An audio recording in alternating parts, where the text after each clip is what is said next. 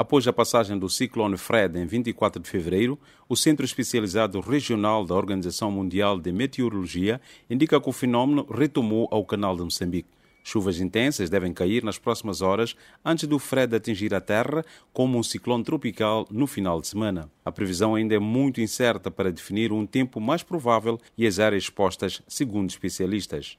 A tempestade já afeta a navegação marítima no canal de Moçambique. Falando a jornalistas de Maputo, o meteorologista Cássio Tembe explicou o fenômeno. Nos próximos dois dias poderá chegar a ciclone tropical de categoria 3, estou a falar de ventos de 160 km por hora, irá já de 180 a 190 km. E as projeções também indicam que esse sistema poderá fazer esse retorno e encostar-se à nossa costa entre os dias 10 e 11 de março. Mas neste momento ainda existe alguma incerteza em relação ao ponto de entrada, mas a indicação de que poderá entrar pela província de Zambeze, mas também não deixamos de parte a província de Nampula e também a província de Sofala.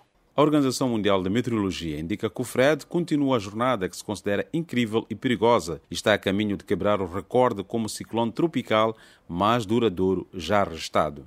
Foi em 21 de fevereiro que a tempestade chegou à costa leste de Madagascar e deslocou pelo menos 226 mil pessoas. Em território moçambicano, a passagem da depressão tropical afetou 1,75 milhão de pessoas, incluindo mais de 8 mil deslocados, segundo o Instituto Nacional de Gestão e Redução do Risco de Desastre, INGD. Devido à localização geográfica, Moçambique é propenso aos desastres naturais.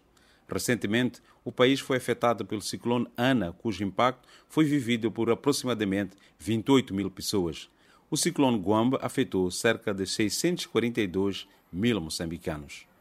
De Maputo, para ONU News, ou Ripota.